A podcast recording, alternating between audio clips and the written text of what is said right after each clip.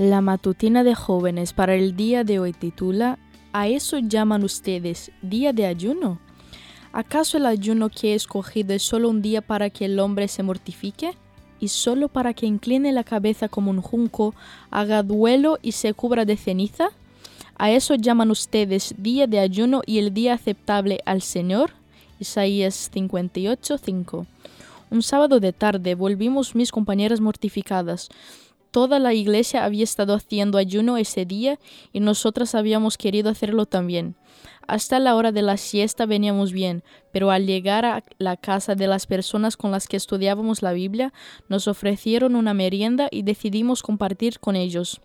Sentíamos que no habíamos cumplido bien con lo que se esperaba de nosotras y un profesor con mucho cariño y paciencia nos mostró lo fariseas que estábamos siendo en pleno siglo XXI. Nos invitó a sentarnos y nos leyó y explicó el capítulo 58 de Isaías. Nos hizo ver que con nuestra tarea esa tarde habíamos hecho más ayuno que si simplemente nos hubiésemos privado de comer. No sé si tu conocimiento acerca del verdadero ayuno es mayor que el de que teníamos con mis compañeras en ese momento, pero te invito a leer ese capítulo y a meditar en sus ideas principales. Dios veía cómo su pueblo estaba entendiendo todo al revés y cayendo como nosotras en un cumplimiento meramente ritual y por méritos propios. Eso no tenía sentido en ese entonces y no lo tiene ahora. Claro que nuestra mente está más lúcida si el cuerpo no tiene un pesado almuerzo que digerir, pero lo más importante es la actitud del corazón, la búsqueda sincera de Dios y la manifestación de la piedad hacia las diferentes necesidades que nos rodean.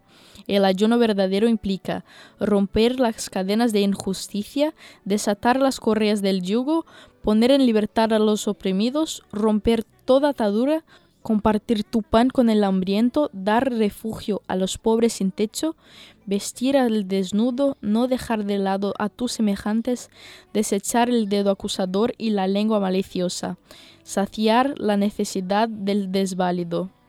¿Acaso no tiene más sentido eso y un propósito más elevado que pasar hambre y sufrir por un estómago vacío?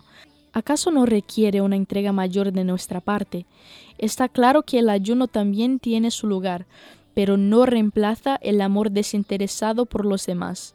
Dios tiene mucho para enseñarnos y muchas bendiciones para darnos al cumplir esto. ¿Cuál de estas cosas pondrás en práctica hoy? Esta fue la matutina de jóvenes para el día de hoy desde Bilbao.